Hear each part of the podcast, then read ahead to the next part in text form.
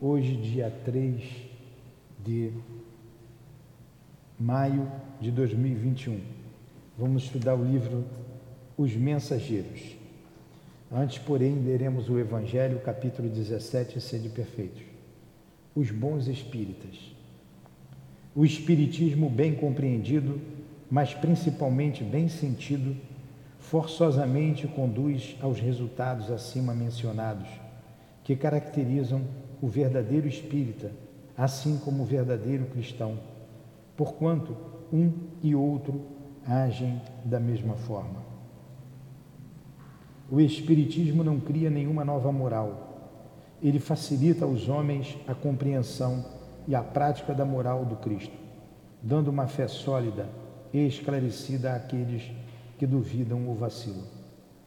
Muitos dos que acreditam nos fatos das manifestações, no entanto, não compreendem as suas consequências ou seu alcance moral, ou se os compreendem, não os aplicam a si mesmos. E por que isso acontece? Por uma falta de clareza da doutrina? Não, visto que ela não contém alegorias nem figuras que possam dar lugar às falsas interpretações. A clareza é a sua própria essência, é o que lhe dá poder, porque ela vai direto à inteligência. Nada tem de misterioso e seus iniciados não são possuidores de nenhum segredo escondido ao povo. Muito bem. Amado Jesus, estamos aqui para estudar a obra do nosso querido André Luiz. Permita que ele se faça presente, nos inspirando e ajudando na compreensão dos textos que iremos analisar da sua obra Os Mensageiros. Permita ainda, Jesus, que o altivo, querido amigo e diretor desta casa, nos inspire também, nos ajudando e nos fortalecendo a todos. Que seja então em nome do amor, em nome do nosso amor, em teu nome, Jesus, em nome desses espíritos que evocamos, dos guias da nossa casa, mas acima de tudo em nome de Deus, que damos por iniciados os estudos desta tarde. Que assim seja, graças a Deus.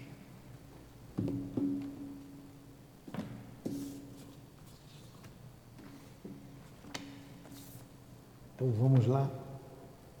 Está é, aqui já, tá ligado? Estamos na lição número 30. Vocês estão aí com o livro? Lição número 30, em palestra afetuosa. Eu vou ler devagarzinho e a gente vai entendendo.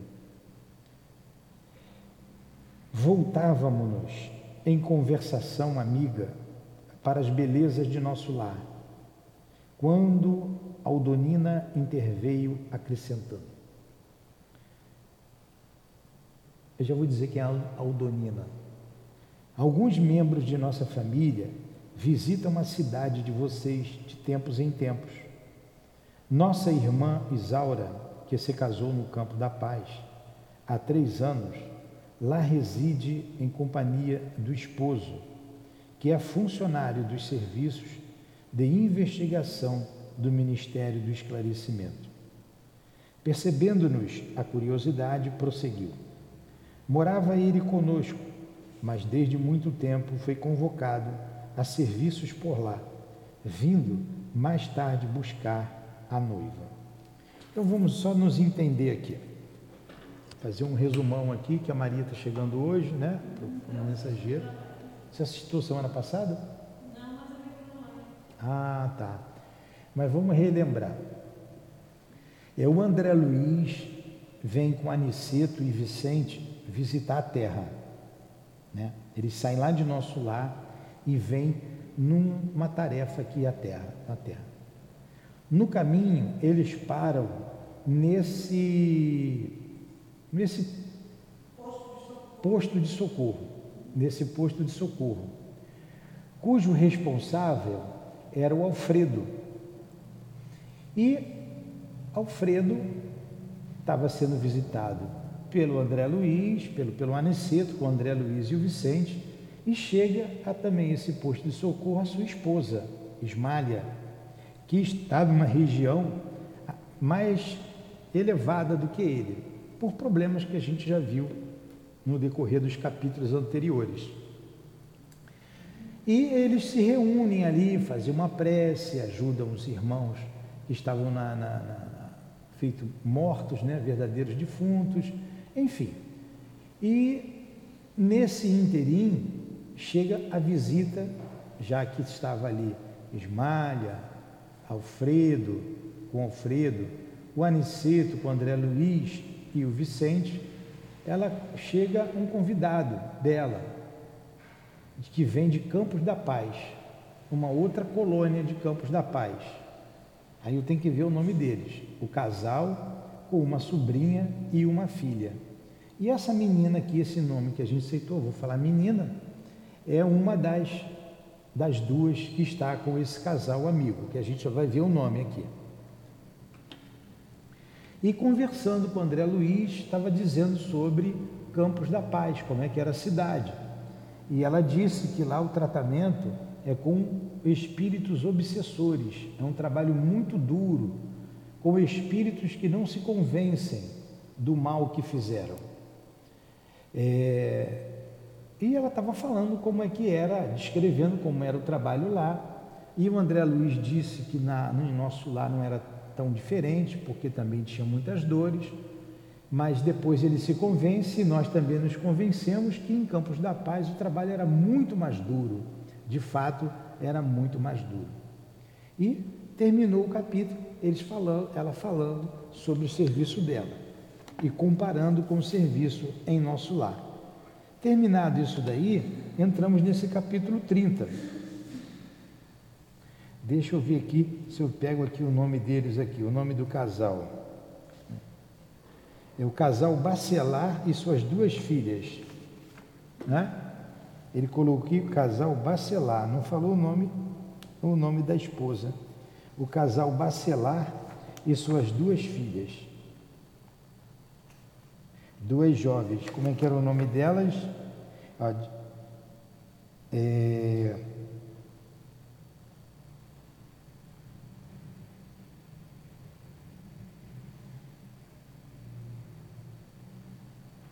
Enfim, as duas filhas, uma delas é de nome é, Aldonina e Cecília, lembrei. Aldonina e Cecília. Lembra? Quem estava conversando com o André Luiz e o Vicente era Cecília. Agora vem a outra menina conversar com ele.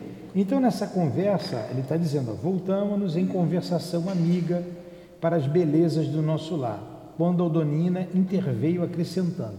Continuar a conversa sobre nosso lar. Então, o que, que disse Andonina para ele? Alguns membros de nossa família visitam a cidade de vocês, nosso lar, né? De tempos a tempos. Nossa irmã, Isaura, que se casou em Campos da Paz, há três anos lá reside em companhia do esposo, que é funcionário do Serviço de Investigação do Ministério do Esclarecimento.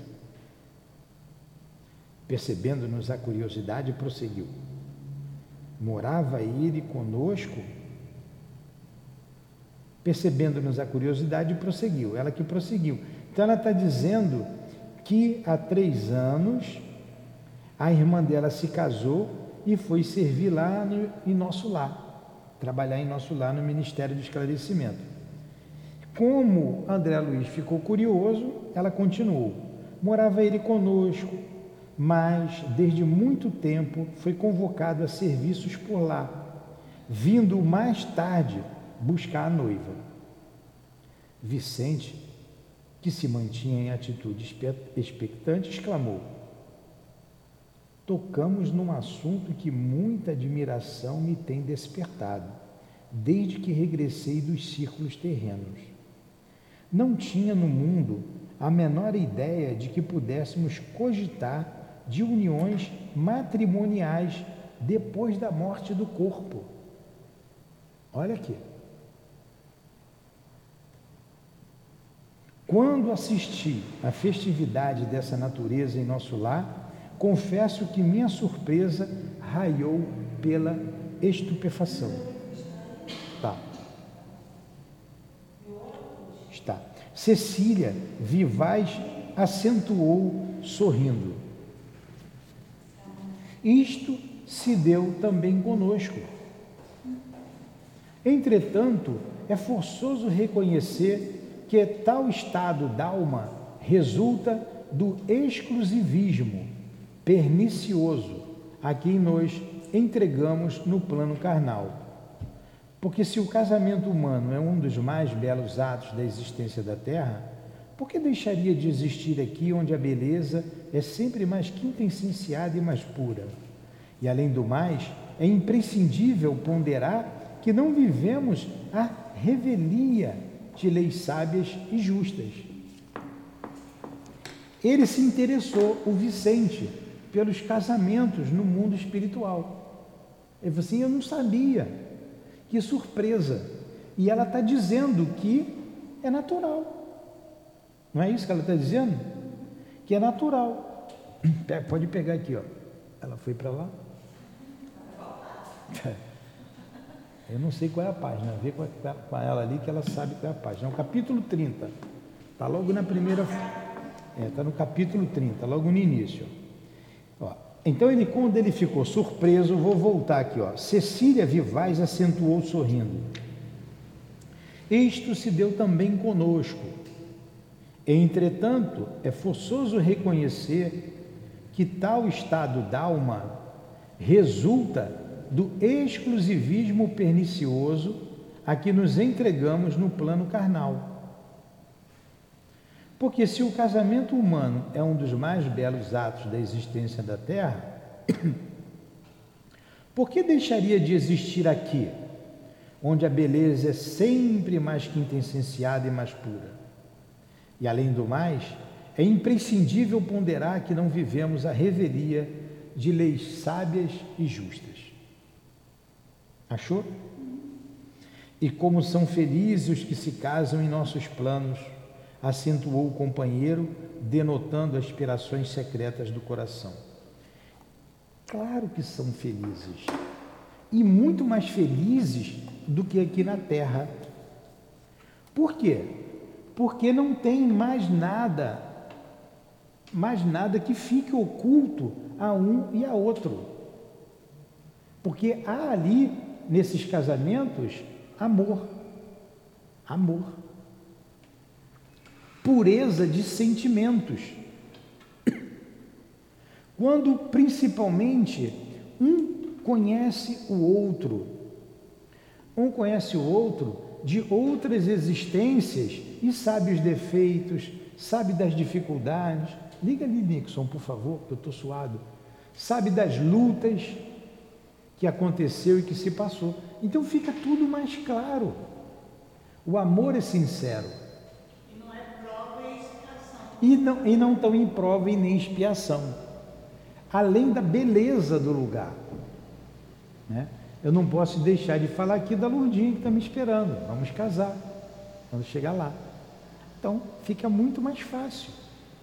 Né? A beleza, a tranquilidade que você colocou muito bem não há mais, lá não há prova, nem expiação. Aqui a gente está em prova, aqui a gente está em luta, em expiação, mas lá não. Então é muito mais feliz, né? É muito mais Então. Ela disse que ela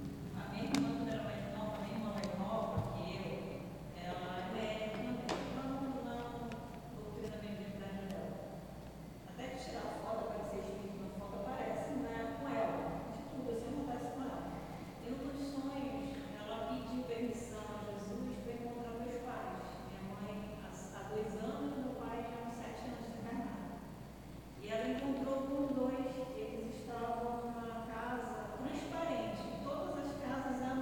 bem, e os dois estavam lá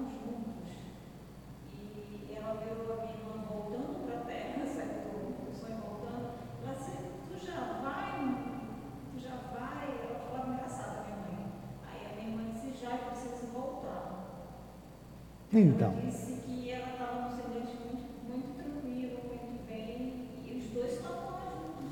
Isso mesmo. Então, a, 50 anos. é, a Dona Ivone é vista com Roberto, Roberto de Canalejas. Então, espíritos que se amam continuam juntos. Leon Denis fala sobre isso muito bem. Leon Denis fala sobre isso. A gente vê o Emmanuel com Lívia, o amor dele pela esposa. Enfim, é natural. Você não perde o sentimento. Você não perde. Aí ele diz aqui: como são felizes os que se casam em nossos planos, acentuou o companheiro, denotando aspirações secretas do coração.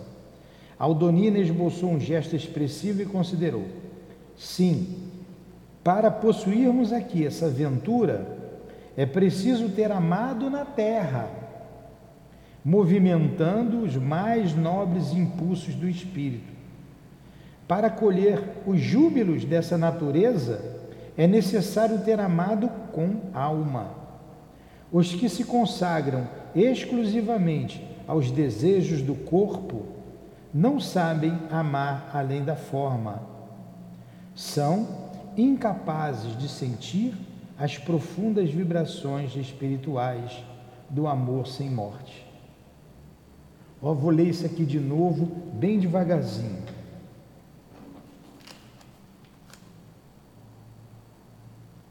Para possuirmos aqui essa aventura, a aventura de estar ao lado de quem ama, é preciso ter amado na terra,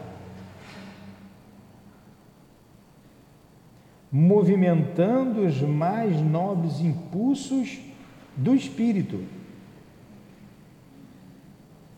Vê com ela, Dilane, ela está com o seu livro, vê junto, não faz mal.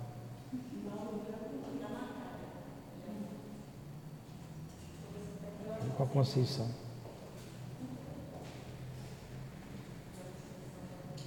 Depois, Nixon, acende as luzes lá de fora que está escurecendo da garagem. Está acesa. Acesa, tá. Então vamos lá. Para possuirmos aqui essa aventura, é preciso ter amado na terra, movimentando os mais nobres impulsos do espírito.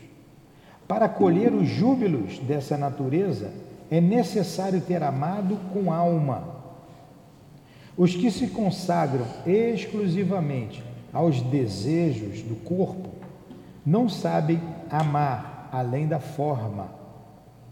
Então, se você vê só o desejo do corpo, né, só o sexo, você não ama além da forma. São incapazes de sentir as profundas vibrações espirituais do amor sem morte. Desejando, porém, retomar o assunto referente a Isaura, interroguei curioso: Continuem falando-nos da irmã que se mudou para nosso lar. Estimaria saber como se realizou o consórcio. Se você, Cecília, está aguardando um prêmio de visita à nossa cidade, como se casou ela, transferindo-se para lá definitivamente? Cecília sorriu e retrucou. Isto é um outro caso. Isaura não poderia correr atrás do noivo, porque estava em situação inferior à dele. Vamos lá. Isaura não poderia correr atrás do noivo, porque estava em situação inferior à dele. Mas Antônio, como superior, poderia descer a buscá-la.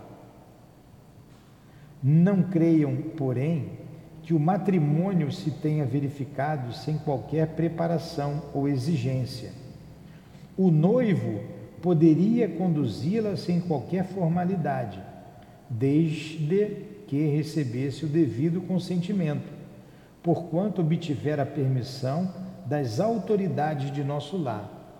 Mas um dos chefes de serviço aconselhou a Isaura nesse sentido, explicando-lhe que, como administrador de uma colônia em condições de inferioridade, não podia opor qualquer embargo, mas pedia à noiva preparar-se por seis anos sucessivos em campo da paz. antes da partida definitiva. Acrescentando sensatamente que num casamento de almas é indispensável apurar o enxoval dos, apurar o enxoval dos sentimentos. Nossa irmã, que foi sempre muito prudente, aceitou a solicitação e trabalhou durante todo esse tempo em nossa colônia, adquirindo valores culturais e aprimorando o campo do pensamento. Entenderam? Que coisa interessante. A, a, a, a mãe dela, a Isaura, a Isaura não é. A, como é que é o nome da mãe do Lísias? Você lembra? Não era do Lísias? Não era Isaura? Laura, parecia com Isaura, era Laura. Então, essa aqui é mãe dela, da Cecília.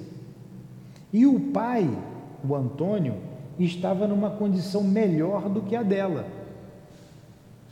E pediu para ficarem juntos.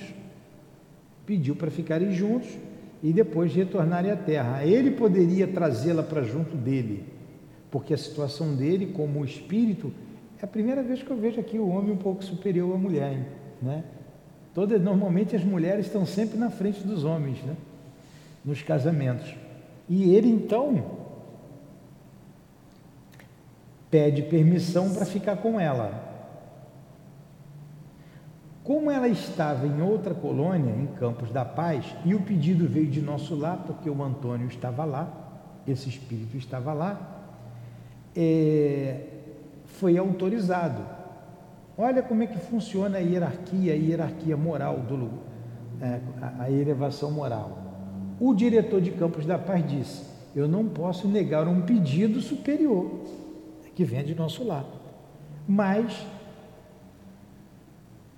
queria que você se preparasse durante seis anos aqui trabalhando.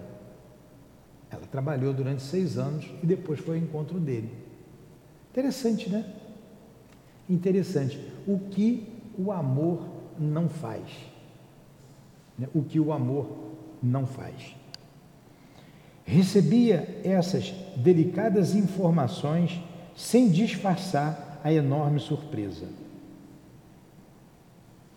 Já fui visitar o casal uma vez, disse Aldonina, honrada, quando ganhei o prêmio de assiduidade e bom ânimo. Ó, para você sair de lá para visitar uma colônia, você tem que merecer. A colônia de Campos da Paz é uma colônia inferior a nosso lar. Então, para você ir numa colônia melhor, você tem que merecer. Então estive em nosso lar durante uma quinzena inesquecível para mim. No entanto, embora visitasse sublimes instituições como o Bosque das Águas, o Salão da Arte Divina, o Campo da Prece Augusta, reconheço ter voltado muito longe de um conhecimento integral da enorme cidade. Lá irei, contudo, mais tarde, pois continuo em meu trabalho e nossos instrutores afirmam sempre que tudo de bom deve aguardar o destino. Quem saiba servir ao bem e trabalhar com esperança. Então, não tem outro caminho para atingir essas instâncias senão o amor ao próximo, senão o amor ao próximo.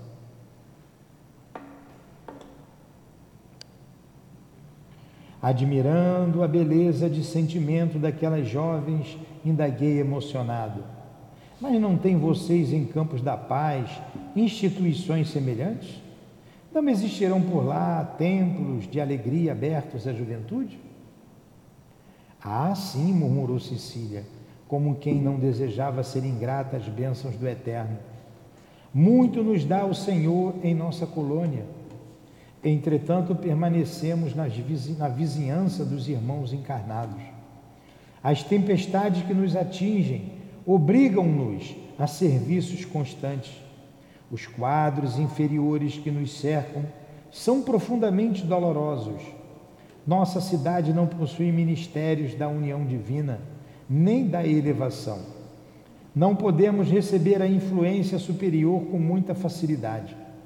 Nossos trabalhos de comunicação e auxílio necessitam ainda de muita gente educada no Evangelho para funcionar com eficiência. Além disso, temos os problemas de finalidade. Nossa colônia foi constituída para socorro urgente. A nosso ver, Campos da Paz é mais que tudo um avançado centro de enfermagem, rodeado de perigos, porque os irmãos ignorantes e infelizes nos cercam o esforço por todos os lados. De dez em dez postos, de dez em dez quilômetros, nas zonas da vizinhança, de nossa vizinhança, há postos de socorro, como que, como este, que funcionam como instituições de assistência fraternal e sentinelas ativas ao mesmo tempo. Agora vocês vejam. Por que Campos da Paz não é um lugar de tanta felicidade com o nosso lar? Porque Campos da Paz está próximo à crosta, está bem próximo aos homens. E como nós vemos, as emanações psíquicas da Terra são muito pesadas. São muito pesadas. É só a gente abrir, se quiser ver um pouquinho de tragédia, de dor, ficar com dor de cabeça e com insônia, liga a televisão hoje. Só vem notícia ruim, só confusão, só problema. E quando vai para outro país é a mesma coisa: guerras, conflitos, brigas, intolerância, intolerância. É... Infelizmente, os homens da terra estão como que perdidos, com a falta de Deus no coração. Com falta de Deus no coração. Falta de Deus no coração. Você está entendendo? É... Imagine uma colônia espiritual, o espírito, os espíritos com uma, uma visão mais ampliada do ser humano, da vida humana, com as, os sentimentos mais apurados, esses que se voltam para o trabalho do bem, vendo toda essa enfermidade que acontece na Terra. Como não é essa cidade? Como não é? Né? Então ela está dizendo muitas tempestades magnéticas fruto dos pensamentos dos homens, pensamentos menos dignos. Enfim. Alguma pergunta? Querem colocar alguma coisa?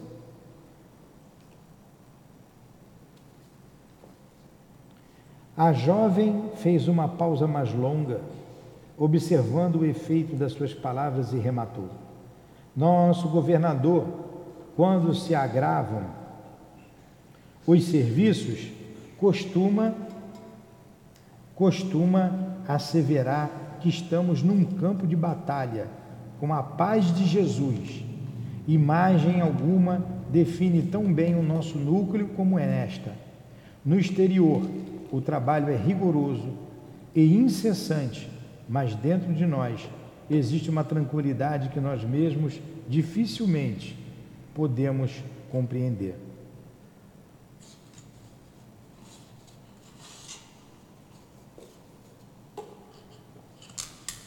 primeiro copo d'água que eu bebo hoje. Quando o senhor desencarnar com rins infartando? Então, ela disse aqui que apesar de todos esses problemas externos, internamente eles tinham uma paz que era difícil de se compreender. Essa paz é alcançada pela consciência tranquila do dever cumprido consciência tranquila do dever cumprido.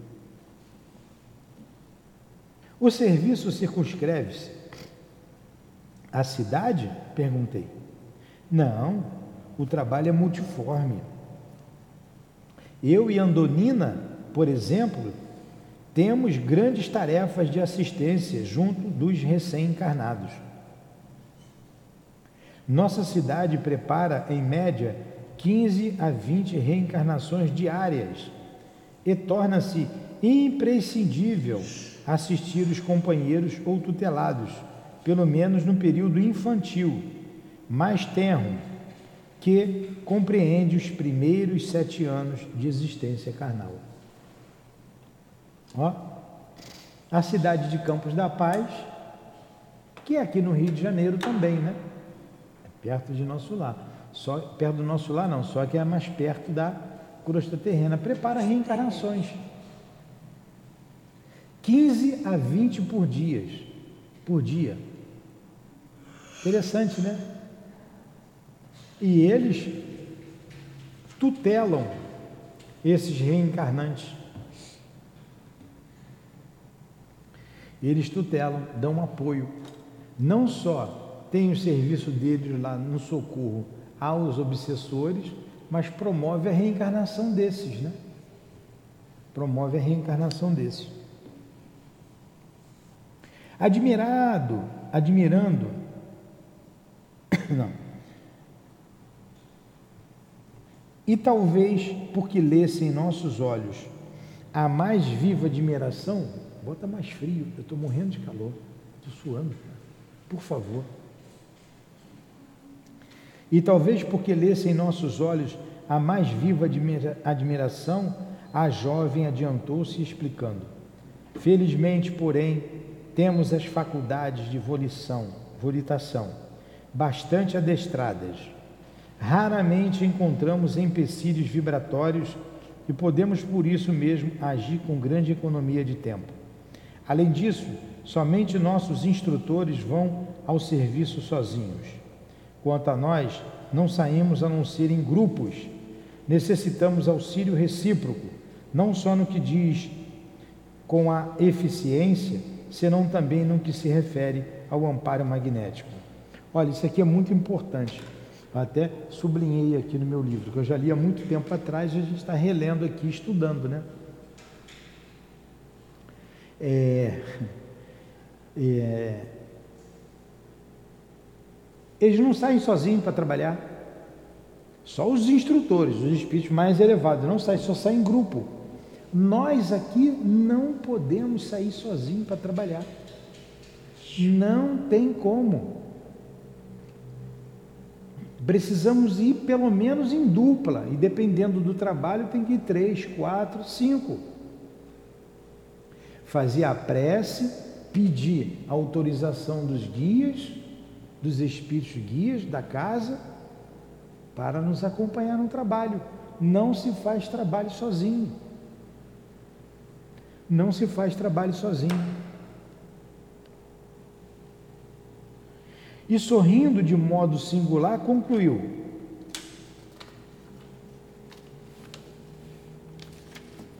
No trabalho de assistência aos outros e defesa de nós mesmos, não podemos dispensar a prática avançada e justa da cooperação sincera. Guarda isso, Adilane. Rabisca aí no seu livro, é a última aí, ó, último parágrafo. No trabalho e no penúltimo também, no trabalho de assistência aos outros e defesa de nós mesmos, não podemos dispensar a prática avançada e justa da cooperação sincera.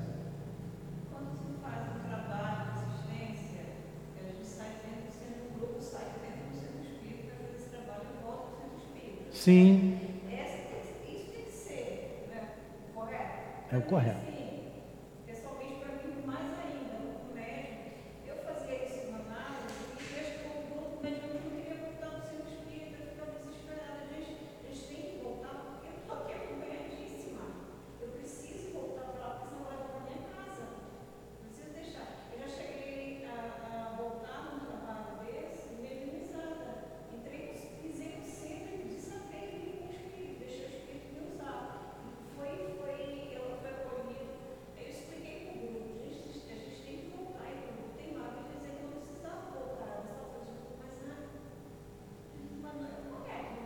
Correto é voltar.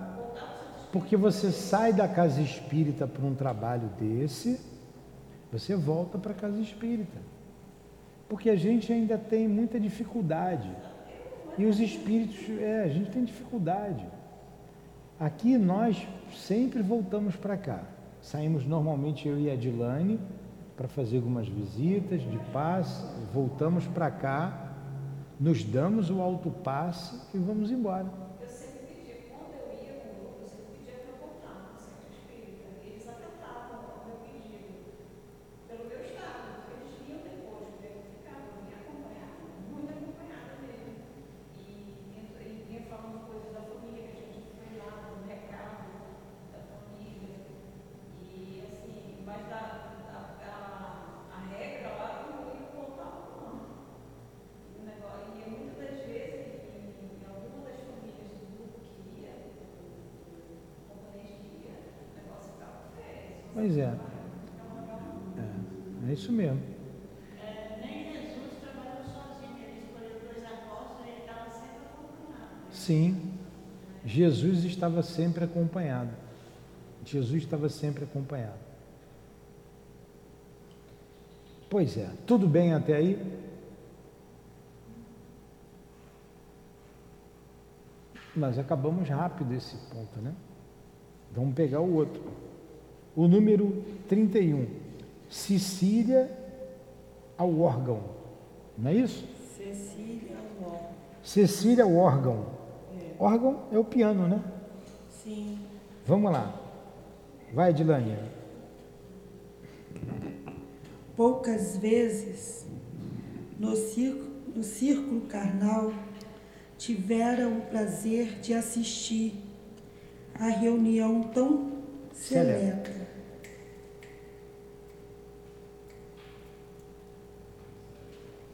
Vai.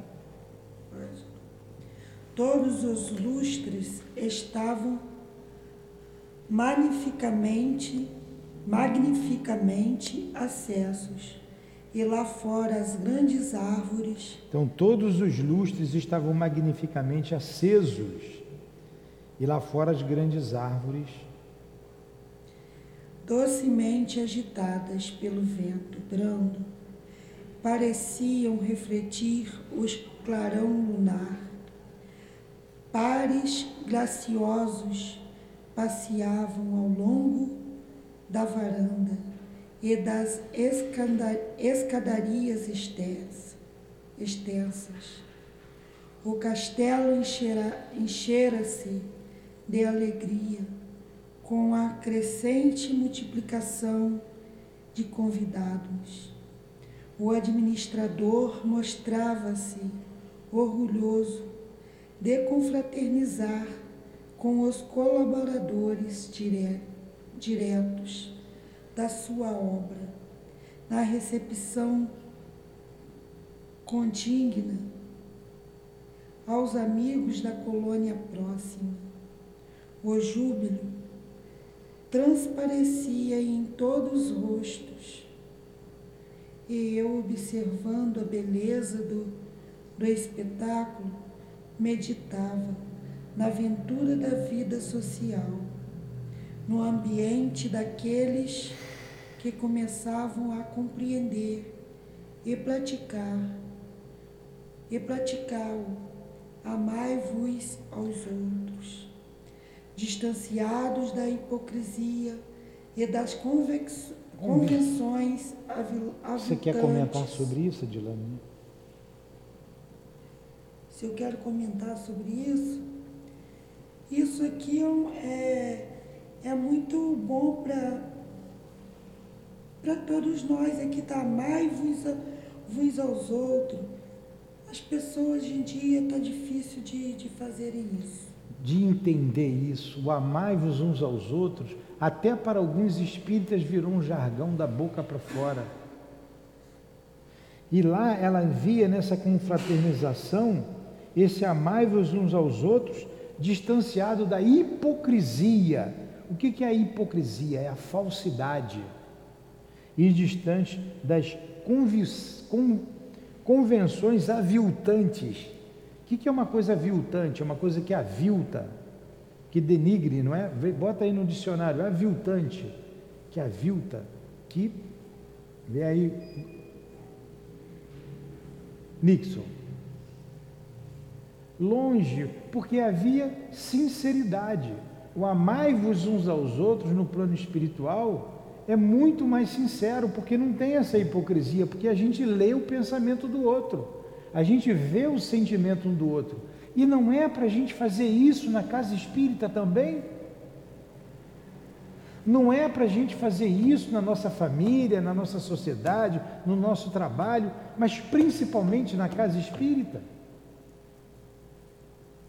E por que hipocrisia dentro da casa espírita? Se os espíritos leem os nossos pensamentos e sentimentos. Conversávamos animadamente quando Alfredo nos convidou para o salão de música. Continua. Houve geral contentamento.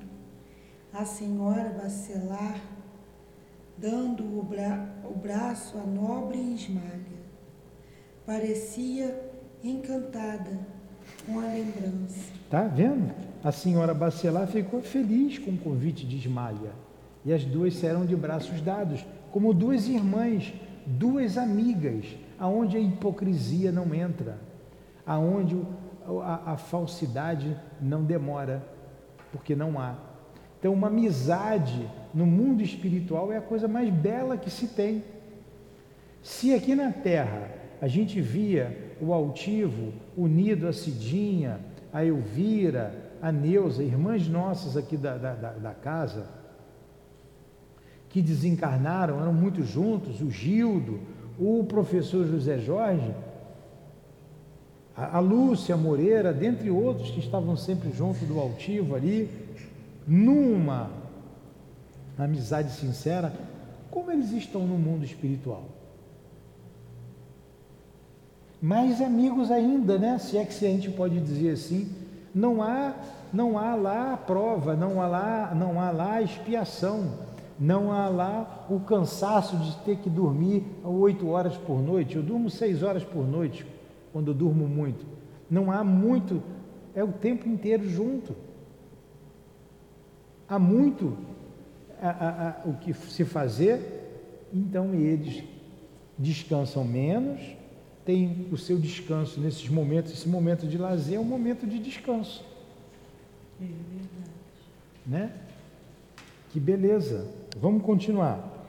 Dirigimos-nos para grande recinto, prodigiosamente iluminado por luzes de um azul doce e brilhante. Deliciosa música embalava-nos a alma. Observei então que um, cor, um coro de pequenos musicantes ex, executava harmoniosa peça, ladeando um grande órgão, algo diferente dos que conhecemos na terra. Oitenta crianças, meninos e meninas, surgiam ali, num quadro vivo, encantador. Cinquenta tangiam instrumentos de cordas, de corda, e trinta conservavam-se graciosamente em posição de canto. Escutavam com maravilhosa perfeição uma linda barcarola que eu nunca ouvira no mundo. Comovidíssimo, ouvi o administrador explicar. As crianças do posto são as nossas flores vivas, dão-nos perfume, encantamento, alegria, suavidando-nos todos os trabalhos. Abeira, abeiramos, abeiramos-nos do órgão, sentado-nos todos em confortáveis poltronas. Quando as crianças terminaram, sobre aplausos calorosos, Ismália pediu a Cecília executasse alguma coisa. Eu, disse a jovem, corando, se a senhora vem das altas esferas, onde a harmonia e a sati é santifica, Santificado onde a harmonia e pura, é santificada e como pura, poderei executar para os seus ouvidos? Não Ela falou isso. isso para Ismalha, né? Que veio de outras paragens. Vamos Não lá. diga isso, Cecília. Tornou sorridente a generosa esposa do administrador. A música elevada e sublime é sublime em toda parte. Vá, minha filha, lembre-me o lar terreno nos dias mais belos. E antes que a jovem bacelar perguntasse qual a peça preferida, Ismalha continuou. Os serviços musicais do posto levam-me a recordar a velha fazenda, quando voltava do internato. Meus pais estimavam as composições europeias e quase todas as noites ensaiava ao piano. Aí vocês vejam né, a saudade que dá da terra, da família, do pai. Ela recordava quando via as músicas, né? Muito interessante. Continua. Continua. Pode ir. Ó, aviltamento, tornar indigno, envilecer, desonrar-se. Né? Lá não há aviltamento, lá não tem nada que se desonre. Aí ela continua aqui, fixando em Cecília os olhos úmidos e brilhantes, rematou. Aonde o senhor pulou? Meus pais ensinavam composições europeias e quando todas as noites ensaiava o piano. E fixando em Cecília os olhos úmidos e brilhantes, rematou. Sua mamãe deve lembrar comigo a música predileta de meu velho e carinhoso pai. Olha a saudade do pai, né? Notei que a senhora Bacelar, Bacelar disse algumas coisas à filha em voz baixas, em voz baixa, e vimos Cecília caminhar para o grande instrumento sem hesitação. Com emoção indizível, ouvimos-la executar magistralmente a tocata e fuga em ré menor de Bach, acompanhada pelas crianças exultantes. Então se constrói piano com pensamento, se constrói bibliotecas, se faz livro, livros, tudo com a matéria disseminada no espaço. Tanto quanto se fez o local, o salão, se fez a, a, a, a instituição, tudo com a matéria disseminada no espaço. Ela senta ao piano e começa a tocar. Aliás, aqui é uma cópia perfeita de tudo que a gente Aqui que é a cópia de lá e não lá a cópia de cá. aqui que é cópia de lá. Exatamente. Fixei o rosto. o rosto de Ismalha, notando pela luz do seu olhar que seus pensamentos vagueavam longe, talvez em torno do antigo ninho doméstico. Via enxugar as lágrimas discreta e abraçar Cecília carinhosamente ao fim da execução. Agora, Cecília, cante alguma canção da própria alma. Falou a nobre senhora com ternuras de mãe. Mostre-nos seu coração. Os senhores Bacelar estavam satisfeitos e emocionados. Lia-se-lhes nos gestos o carinho com que acompanhava os menores movimentos da filha. A jovem sorriu, voltou ao teclado, mas permanecia agora fundamente transfigurada. Seu belo semblante parecia refletir alguma luz diferente que vinha de mais alto. Começou a cantar de maneira misteriosa e comovedora. A música parecia sair-lhe das profundezas do coração, mergulhando-nos em sublime emotividade. Procurei guardar as palavras da maravilhosa canção, mas seria impossível repeti-las integralmente no círculo dos encarnados na terra. A sombra da meia-noite não poderia traduzir o reverbero, o revérbero da aurora, mas algo me lembro para registrar aqui com a fidelidade de que é suscetível minha memória imperfeita, como se fora rodeada de claridades diversas daquela em que nos banhávamos, Cecília cantou com voz veludosa, veludosa e cariciante. cariciante. Então ele disse que vai tentar traduzir, né? Não dá para traduzir. É como se fosse traduzir a claridade com a noite que chega. né? É. Guardai para os teus olhos Guardei para os teus olhos as estrelas brilhantes do céu, calmo. Guardei para a tua alma todos os lírios puros do caminho. Ama- amado meu, amado meu. Vamos Essa lá. é a música que ela cantou. É a né? música, né? A gente não sabe a música, mas sabe a letra. Guardei para os teus olhos as estrelas brilhantes do céu calmo. Guardei para a tua alma todos os lírios puros dos caminhos.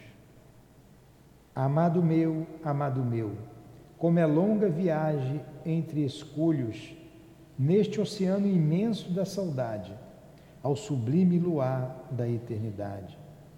Em vão, a fada esperança acende a luz dentro de mim. Por que te foste ao mundo assim?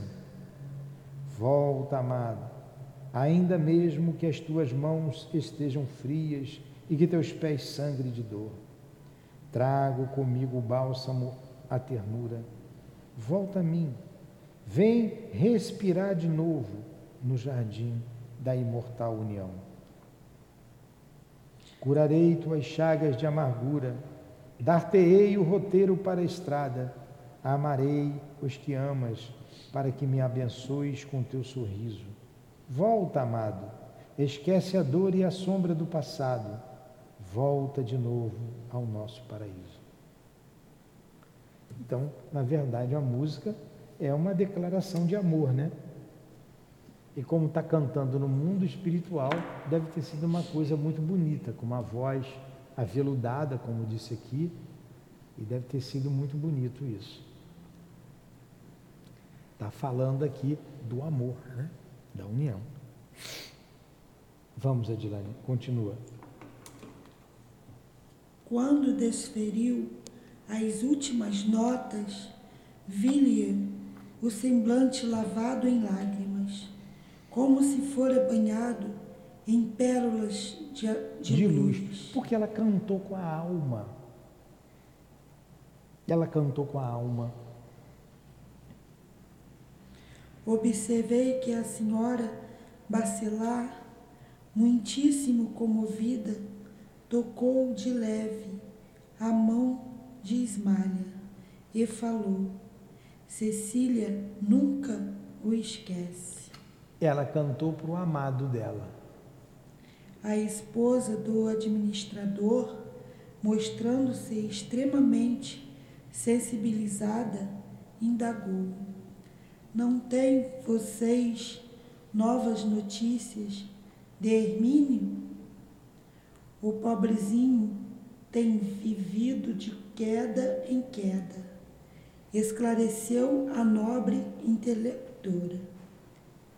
E Cecília sabe que não poderá contar com ele por muito tempo ainda, guardando por esse motivo muita mágoa íntima. Entretanto, nossa filha não desanima e trabalha incessantemente, cheia de esperança. Nesse momento, porém, a jovem regressava ao círculo familiar, enxugando os olhos. A esposa de Alfredo abraçou-a e falou: Minhas felicitações. Não sabia que você progredira tanto na arte divina. E que bela canção! Cecília fez um gesto de timidez, beijou a mão da carinhosa amiga e retrucou: Perdoe-me, querida Esmalha. Meu coração permanece ainda muito ligado à terra. Esmalha, porém, de olhos úmidos e compreendendo-lhe o sofrimento íntimo, conchegou-a ao peito e murmurou: Devotar-se não é crime, minha boa Cecília. O amor é luz. Deus ainda, mesmo quando. O amor é luz de Deus. É. Ainda mesmo quando resplandeça no fundo do abismo. Ó, ela amava o Hermínio, mas ele estava na terra e complicado, né? Se complicando aqui na terra. Que coisa, né? Que coisa. Pois é. é... O que, a gente vai fazer, né? Orar. E esperar. Veja como os espíritos têm saudade. Eles também têm saudade. Eles também lamentam tudo isso. Vamos para mais um capítulo? Não. Vamos parar? Sim, senhor, que não. Não, que tem muita coisa para resolver. A gente vai parar por aqui. Melodia sublime, a gente vê na semana que vem. Né? Quem vai cantar aqui agora eu não sei quem é. Mas a gente vê na próxima semana. Tá bom, Conceição? Ou quer ver mais um capítulo? Tem muita coisa para a gente ver ali. Esse aqui é pequeno, porque vai falar da música ali, não é? Ah, então vamos. Vamos lá. Melodia sublime. No gesto nobre, Aniceto pediu a Esmalha que executasse algum motivo musical de sua elevada esfera. A esposa de Alfredo não se fez rogada. Com extrema bondade, sentou-se ao órgão, falando gentil. Ofereça melodia aos nossos caro, ao nosso caro Niceto. E antes nossa admiração, comovida, começou a tocar maravilhosamente. Logo as primeiras notas, alguma coisa me arrebatava ao sublime. Estávamos extasiados, silenciosos. A melodia tecida em misteriosa beleza inundava-nos o espírito em torrentes de harmonia divina.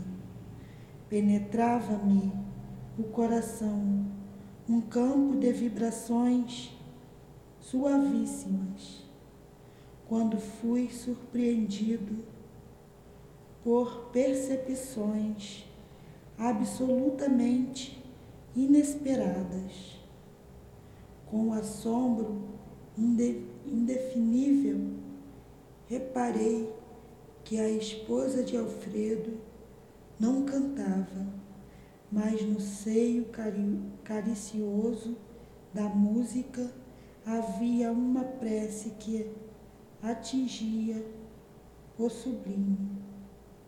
Oração que eu não escutava com os ouvidos, mas recebia em cheio na alma por meio de vibrações sutis, como se o, se o melodioso som estivesse por empregado do verbo silencioso. Impregnado do verbo silencioso do Criador. As notas de louvor alcançavam-me o âmago do espírito, arrancando-me lágrimas intraduzíveis de emotividade. A música a, a letra não vai nos tocar como foi tocou uma a todos oração. lá. Né? Isso foi uma, não foi uma música, foi uma é, oração. Como uma prece. fez. E ela canta né, em prece. Ó Senhor Supremo de todos os mundos e de todos os seres, recebe, Senhor, o nosso agradecimento de filhos devedores do teu amor. Dai-nos tua bênção, ampara-nos a esperança, ajuda-nos o ideal na estrada imensa da vida. Seja para o teu coração cada dia nosso primeiro pensamento de amor. Seja para a tua bondade nossa alegria de viver. Pai de amor infinito, dá-nos tua mão generosa e santa. Longe, longo é o caminho, grande o nosso débito, mas inesgotável é a nossa esperança. Pai amado, somos tuas criaturas, raios divinos de tua divina inteligência. Ensina-nos a descobrir os tesouros imensos que guardastes nas profundezas de nossa vida. Auxilia-nos a acender a lâmpada sublime da sublime procura. Senhor, caminhamos contigo na eternidade. Em ti nos movemos para sempre. Abençoa-nos a senda, indica-nos a sagrada realização e que a glória eterna seja em teu eterno trono. Resplandeça contigo a infinita luz, mane em teu coração misericordioso a soberana fonte do amor. Cante em tua criação infinita o sopro divino da eternidade. Seja a tua bênção, claridade aos nossos olhos, harmonia ao nosso ouvido, movimento às nossas mãos, impulso aos nossos pés. No amor sublime da terra e dos céus, na beleza de todas as vidas, na progressão de todas as coisas, na voz de todos os seres, glorificado sejas para sempre, Senhor. Foi uma prece, né? O canto dela foi uma prece ao Senhor. Que bonito. Mas Ismalha não deixou, ela, ela Ismalha veio por amor ao seu marido, É, ao seu esposo, né? Veio por amor a ele e faz essa bela, essa bela prece, né? Em forma de canção ou uma canção em forma de prece. Ele era ouvir, ouvir. Penetrar no coração o campo de vibrações suaves, quando fui surpreendido por percepções absolutamente inesperadas, com a sombra de definir, reparei que a esposa de Alfredo não cantava, mas no ser carinhoso da música havia uma prece que atingiu o sublime. Então, Ela não cantava, ela apenas vibrava. E aí eles sentiram como uma prece. é, é por aí. Não dá nem para entender o que ele está explicando ali, o que, o que, o que ela fazia, né? O que, como ela fazia aquilo. É. É pensamento É. Que melodia, porque ela cantava assim, ó. Que melodia era aquela que se ouvia através de sons inarticulados? Não pude conter as lágrimas abundantes.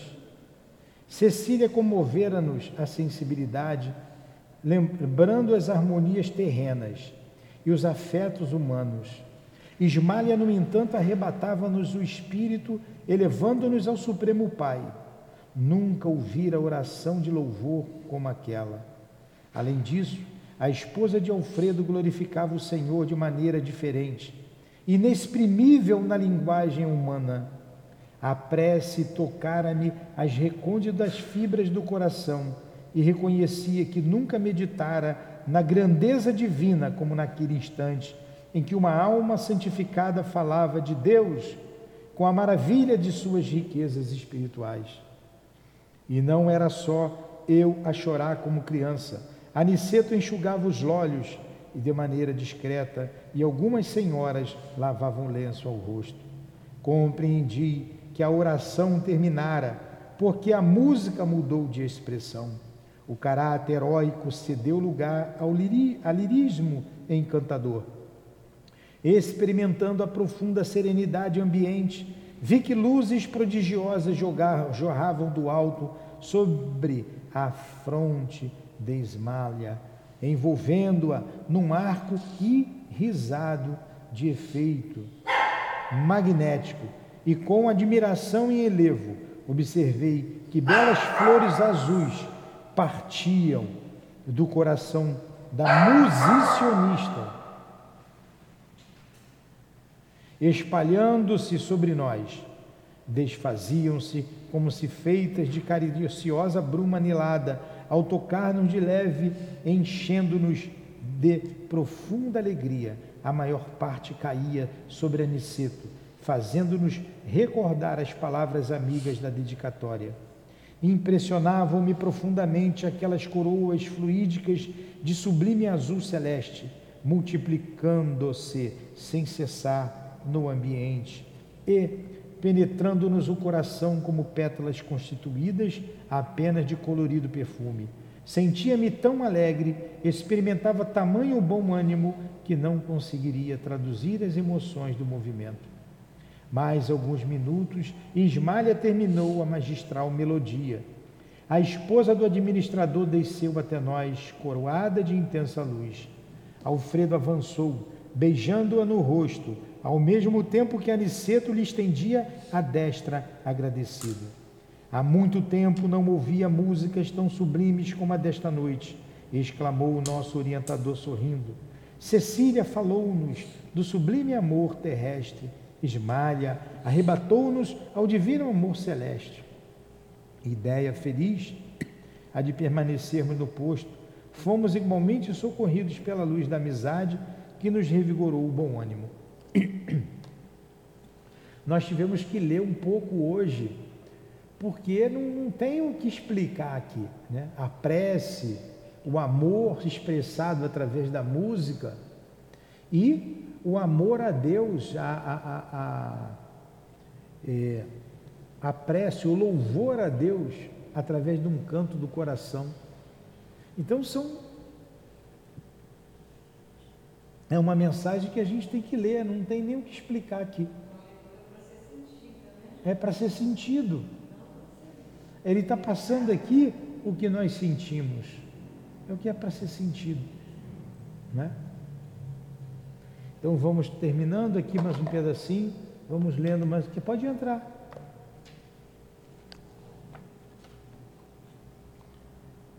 Aproximar, aproximaram-se os bacelares eminentemente comovidos.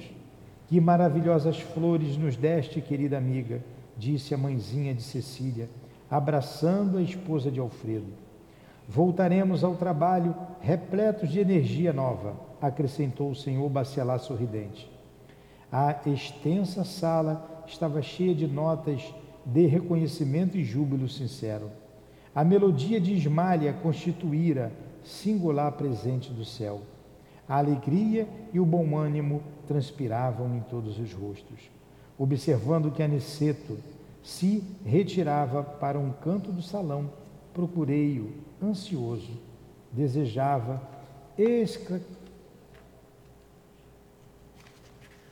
esclarecer o fenômeno da prece sem palavras, das harmoniosas, das harmonias, das luzes e das flores, antes, porém, das interpelações do aprendiz, o orientador amigo, sorrindo amável, explicou.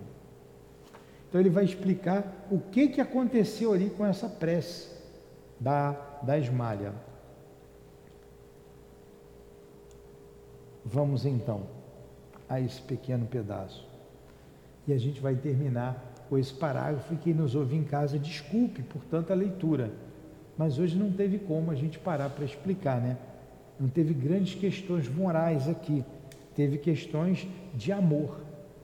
O amor que une os seres, o mesmo amor que uniu na terra quando há um amor sincero de alma para alma, ele continua no mundo espiritual.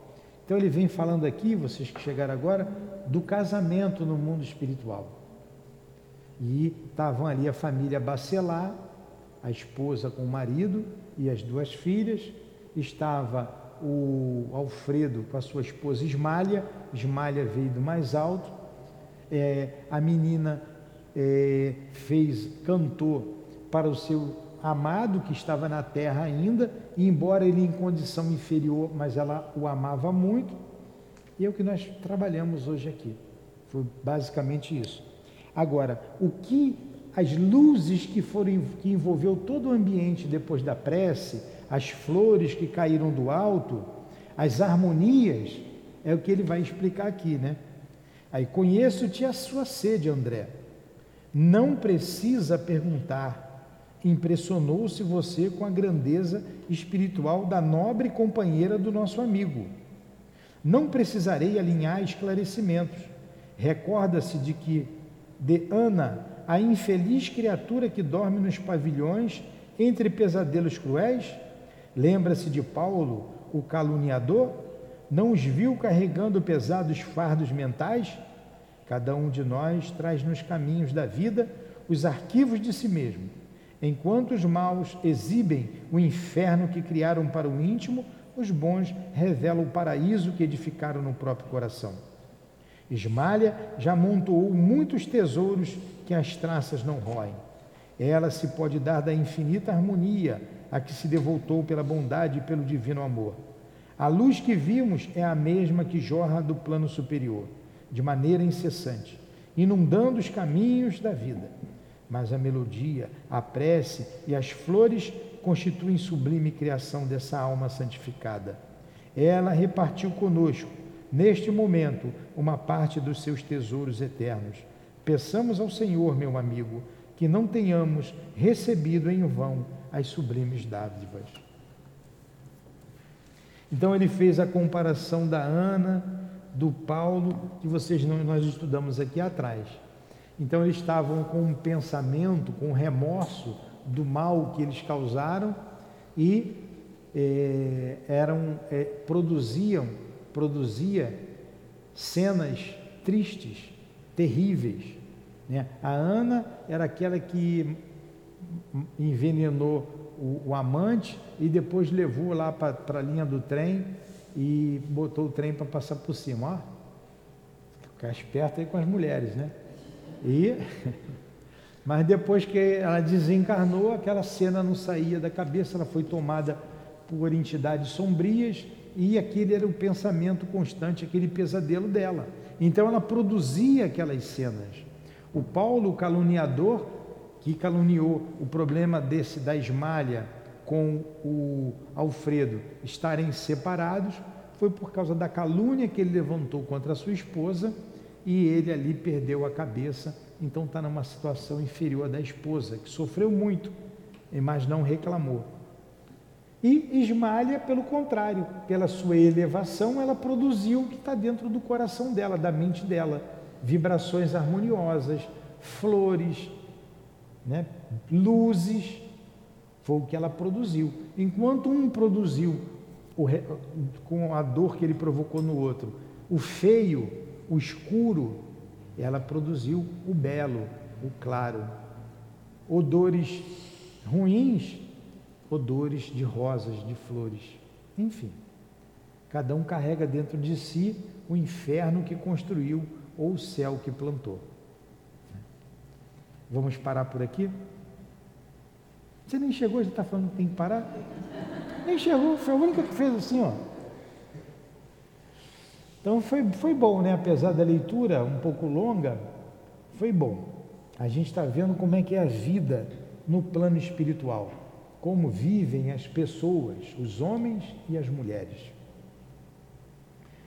Agradecemos muito a Jesus, muito a André Luiz, que teve todo esse trabalho de escrever, de trazer para nós suas experiências, sua vivência no mundo espiritual, em nosso lar e na terra, do ponto de vista espiritual. Muito nos engrandece, muito nos faz é, mais responsáveis com a vida que temos, mais responsáveis com as possibilidades, com as benesses que Deus nos doa, com as oportunidades de trabalho no bem. E com essas notícias, com esse com essa orientação, sabemos aproveitar ao máximo todas as oportunidades que nos chegam. Muito obrigado, caro amigo caro irmão. Que Deus te abençoe. E que Deus abençoe o nosso propósito, que Ele nos estimule a sermos sempre servidores do bem e do amor, colocarmos em prática tudo que ouvimos aqui, tudo que ouvimos do Evangelho do Cristo, tudo que ouvimos dos Espíritos do Senhor. Em nome do altivo, dos diretores da nossa casa, do nosso André Luiz, das nossas irmãs queridas, em nome do amor, do nosso amor. E falamos tanto de amor hoje, mas acima de tudo, em nome do amor do Cristo Jesus e do amor de Deus, nosso Pai, que damos por encerrados os estudos da tarde de hoje em torno do livro Os Mensageiros. Que assim seja. Graças